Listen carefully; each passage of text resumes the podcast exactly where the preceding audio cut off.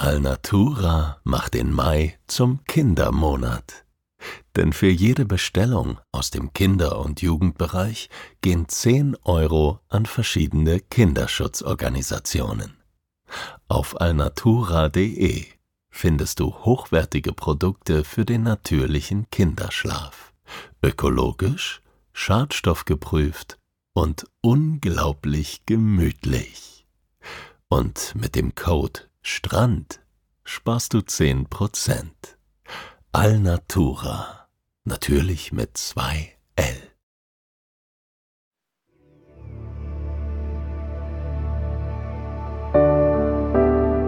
Schlaf gut. Träum was Schönes. Das waren die Worte meines Vaters. Auch er hatte seine Mühe mit dem Einschlafen. Doch wenn er schlief, dann träumte er vom Reisen. Ich erzähle hier von diesen Reisen. So wie es war und so wie es hätte sein können.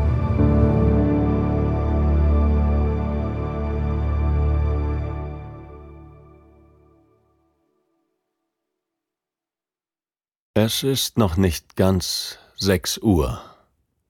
Ich habe die Nacht durchgemacht und sehe zu, wie die bunten Lichter der Stadt langsam verblassen und sich im rötlichen Schimmer des Horizonts verlieren. Der Morgen hält Einzug, und ich sitze allein und fasziniert auf den Stufen von Montmartre in Paris. Tauben gurren und picken Krümel vom Boden auf, flattern zu einer Laterne hinüber und drehen ihre Kreise. Und ein jugendliches Paar hockt eng ineinander verschlungen auf einem Steingeländer, küsst sich und versinkt in den Augen des jeweils anderen. Meine frühere Freundin kommt mir in den Sinn, und ich lächele, kuschle mich ein Stück weiter in meinen Mantel ein und spüre, wie wohlige Wellen aus Melancholie und Nostalgie über mich hinwegbrechen. Das leise Rauschen der Stadt, das mich erfüllt. Und mein Blick bleibt an den leuchtenden Punkten hängen, die sich unten auf den Alleen bewegen, zusammenfließen und auseinanderdriften. Und gleitet über die Skyline, die langsam Form annimmt. Die Seine zeichnet sich ab, die Ile de France und der Eiffelturm, Notre Dame, der Triumphbogen und das Stade de France. Über allem liegt ein zarter Schleier, und ich habe das Gefühl von Ruhe und Frieden.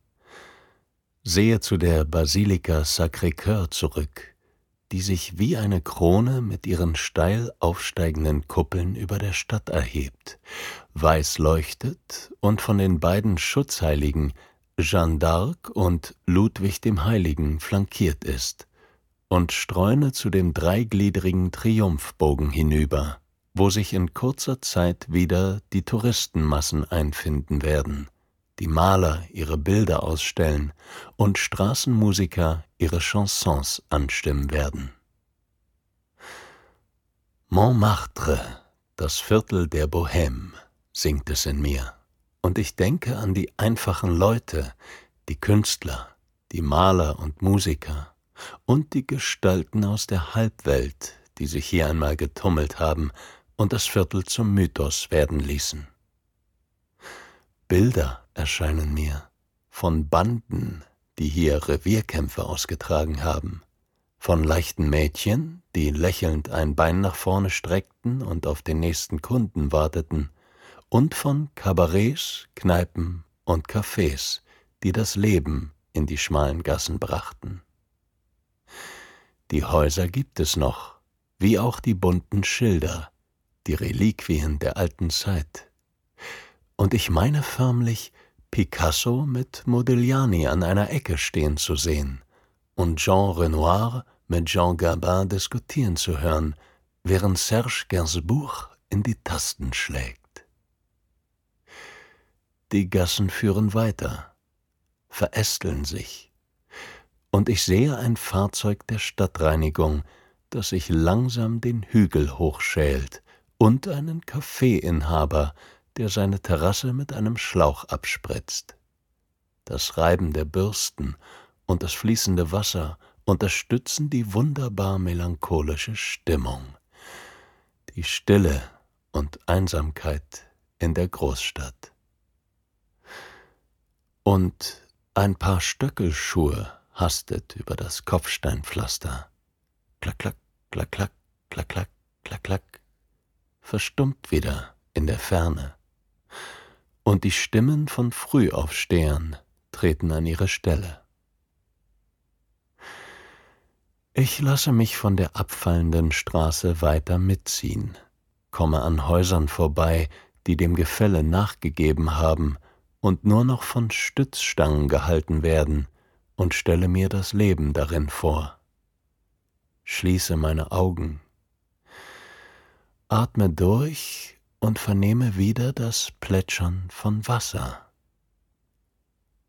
Ich befinde mich nun nicht mehr draußen an der frischen Luft, sondern in meinem Hotelzimmer und spüre, wie das sanfte Morgenlicht durch die offene Balkontür nach drinnen dringt und das Leben der Stadt zu mir heraufträgt.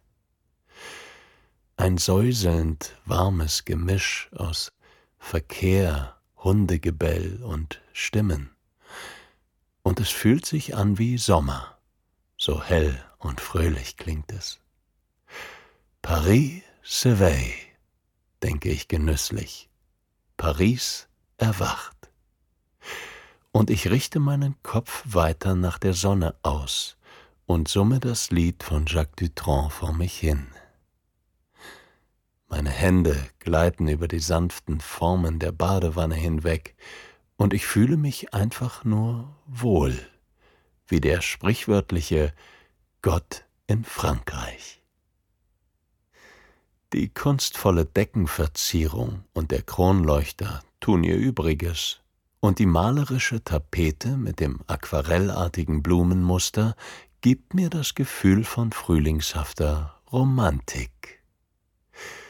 Ich mustere meine Rokoko-Badewanne, die in der Mitte des Zimmers steht, und das malerische Bett, das zum Bersten gefüllt zu sein scheint, weich und voll wirkt und mit einem Baldachin versehen ist. Und denke belustigt, künstlich und kunstvoll, wie ein Stück designte Geschichte. Ich mustere das Baguette, und die Tasse Kaffee, die ich mir auf meinem frühmorgendlichen Spaziergang gekauft habe, und versinke in einer anderen Zeit, meinem ersten Besuch in der Stadt, wo das Leben noch anders war. Ich mit meiner Freundin in einem Chambre de Bonne gelebt habe, einer dieser kleinen Kammern im Hinterhaus, wo Kühlschrank, Dusche und Herd dicht aneinander gedrängt standen und man das Bett hochklappen musste, um etwas Beinfreiheit zu haben, die Toilette auf dem Flur lag und wir morgens ein Tischtuch auf dem Boden ausgebreitet haben, um unser Brot zu teilen. Das war schön, wie in den alten Filmen aus den 50er Jahren mit Belmondo und Yves Montand mit dieser urigen kleinen Wendeltreppe aus rotem Gestein, die zu den Zimmern hinaufführte, sowie den Dächern, auf die man sich im Sommer setzen und eine Flasche Wein mitnehmen konnte.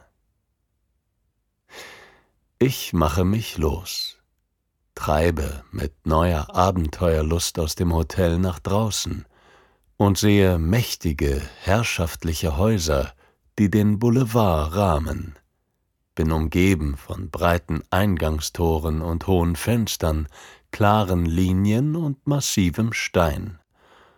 Autos hupen und schieben sich wie Ketten die Straße hinunter, halten zwischen den Spuren und scheinen keine Verkehrsordnung zu kennen. Ich finde mich auf der Champs-Élysées wieder und schlendere auf den Tuilerien, den großflächigen mit Baumreihen und Sitzgelegenheiten versehenen Gehwegen, auf den Arc de Triomphe zu. Vorbei an Kinos und Cafés, exklusiven Autohäusern und Luxushotels, teuren Büros, Kiosken und Dependancen internationaler Markenfirmen. Botschaftsangehörige studieren ihre Zeitung auf den Terrassen der Cafés, Touristen machen Fotos und Paare flanieren in edler Garderobe.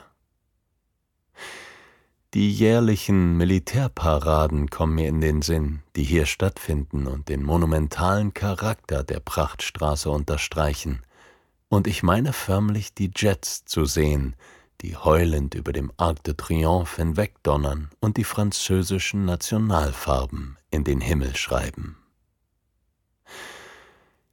Ich halte dann vor einem luxuriösen Kino inne, dem Triomphe, das meinen Eindruck relativiert. Es hat ein Foto von 1974 in der Vitrine hängen, das ein Billboard des Erotikfilms Emanuel über dem Eingang zeigt. Und ich sehe Silvia Christel auf einem thronartigen Rohrstuhl, wie sie mit nacktem Oberkörper, selbstbewusst und herausfordernd, auf den Betrachter hinabsieht. Der Streifen lief 13 Jahre ununterbrochen in dem Kino, heißt es, und ich freue mich über den Kontrast zu der gediegenen Umgebung, empfinde ihn aber auch irgendwie als stimmig in einem liberalen Land wie diesem. Ein Hupen ertönt, und ich werde in die Gegenwart zurückgeholt, befinde mich nun vor dem Kreisverkehr und sehe, wie die Fahrzeuge wie eine undurchlässige Masse aus Metall um den Arc de Triomphe herumkreisen, dicht an dicht, ohne Pause. Und ich zögere, sehe, wie Passanten rechts und links von mir loslaufen, ohne sich umzusehen, und das Meer sich auf magische Weise teilt. Fahrzeuge ihnen elegant ausweichen, ihr Tempo verringern und sie heil auf der Insel in der Mitte entlassen. Es ist, als befände man sich dort im Herzen des Sturms. Alleen gehen sternförmig zu den Seiten ab, und machen die historische Sichtachse deutlich, den sogenannten Weg des Triumphs, der vom Arc de la Défense über den Place de la Concorde zum Louvre führt.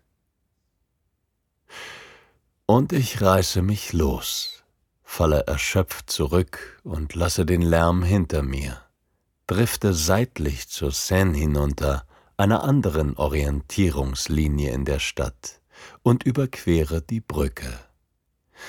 Genieße nunmehr umso stärker die Idylle, die sich mir darbietet, die verliebten Pärchen, die am Ufer flanieren, und die Boote auf dem Wasser. Lasse mir den Wind um die Nase wehen und mich von der Sonne wärmen, streiche oben an der Brüstung entlang in Richtung des Studentenviertels, dem Quartier Latin, und genieße das gemütliche Treiben. Die Stände mit antiquarischen Büchern, Fotos und Zeitschriften, die sich an den Mauern entlangziehen, und die kleinen Cafés auf der anderen Straßenseite. Mein Magen knurrt leise und bewegt mich dazu, in eine der Gassen einzutauchen. Ich stoße auf eine weitere Hauptstraße und einen Platz mit einem Springbrunnen und einem mächtigen Theater, dem Odeon.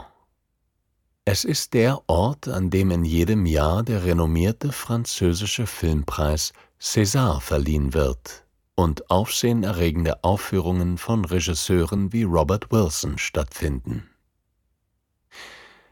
Ein Tisch in einem eleganten Restaurant erscheint mir da die richtige Entsprechung, und ich stelle mir vor, einen Star zu Gesicht zu bekommen, wie er herauskommt oder hineingeht. Vernehme dann aber stattdessen ein Bon Appetit und erlebe, wie eine silbrig glänzende Glocke mit großer Geste vor mir abgestellt und gelüftet wird. Der Ober mich nicht bloß mit einem Stück Lamm und Kartoffelpüree zurücklässt, sondern einem ganzen Gemälde, kleinen Holzstücken, die wie Wäldchen aus dem Essen herausragen und von Blütenblättern und geschwungenen Seen aus Soße umgeben sind. Ein Herr am Nebentisch legt seine Utensilien zur Weinprüfung zurecht, nimmt das Aroma in sich auf und lässt die Flüssigkeit im Glas kreisen. Und ich habe das Gefühl, mich in einem Theaterstück zu befinden, Teil einer romantischen Darbietung zu sein. Und ziehe bewegt weiter an den Universitätsgebäuden mit dem idyllischen Vorplatz vorbei, wo Studenten im Schneidersitz hocken und auf den Bänken liegen, und hin zum Jardin de Luxembourg mit seiner luftigen Umzäunung und dem einladenden Tor, lasse mich dort in der übersichtlichen Gartenanlage auf einer Bank nieder und sehe zu, wie eine alte Dame die Tauben füttert. Denke an Isabella Gianni, die hier einmal unscharf fotografiert wurde, und habe wieder alte Filmbilder vor mir. Die Zigarette von Belmondo und Jean Seberg mit ihren Zeitungen, wie sie hier in außer Atem im eleganten Schwarz-Weiß durch die Straßen flanierten und sich liebten. Und ich ziehe weiter sehe, wie die U-Bahn ratternd hinter dem Park aus der Tiefe hervorkommt und das Licht flacher wird, der Abend sich ankündigt. Ein Abstecher zum Centre Georges Pompidou und Leal wäre noch möglich, kommt es mir in den Sinn, und ich sehe das Museum aus Rohren und Stangen vor mir, das wie eine Maschine oder Fabrik wirkt und die schönsten Kunstwerke beherbergt und die gegenüberliegende mehrstöckige Shopping Mall, die in den Boden eingelassen ist. Habe Bilder von den Cafés vor mir, in denen ich früher einmal gesessen habe, von den kleinen runden Tischen und Korbstühlen auf der Terrasse, habe das Geräusch von Espresso-Filtern, die ausgeklopft werden, und das muntere Sprachgewirr, das sich damit verband, in den Ohren. Erinnere mich an dieses einmalige Gefühl, die Tage so faulenzend vorbeiziehen zu lassen.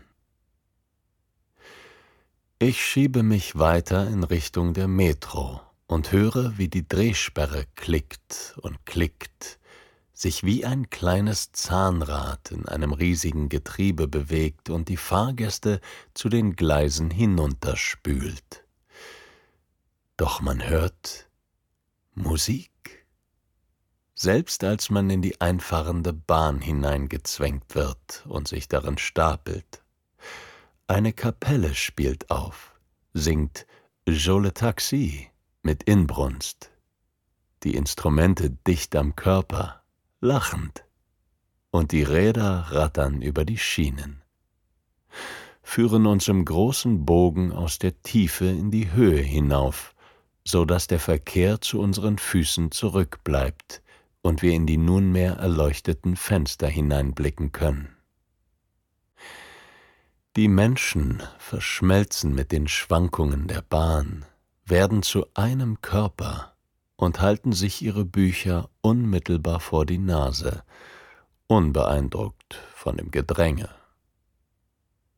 Und ich rühre mich nicht von der Stelle sehe zu, wie die Nacht sich immer weiter über die Stadt legt und befinde mich am Ende wieder auf meinem Berg, der höchsten natürlichen Erhebung von Paris, der Basilika Sacré-Cœur in Montmartre. La Vie en Rose von Edith Piaf liegt in der Luft, und man prostet sich zu küsst sich. Und ich nehme wieder auf der Treppe Platz, versinke in der Skyline und denke an meinen Tag. Die Champs-Élysées, das Studentenviertel und die Seine, Straßenverkäufer und Sichtschneisen, überfüllte U-Bahnen und Baguette, malerische Altbauten und Romantik. Ja, vor allem die, von der die Stadt so viel hat. Sie bringt mich zum Träumen und lässt mich einschlafen. Und ich denke an die Liebe, die verhängnisvolle, tragische, wunderschöne und ewige Liebe bis hin zum nächsten Morgen.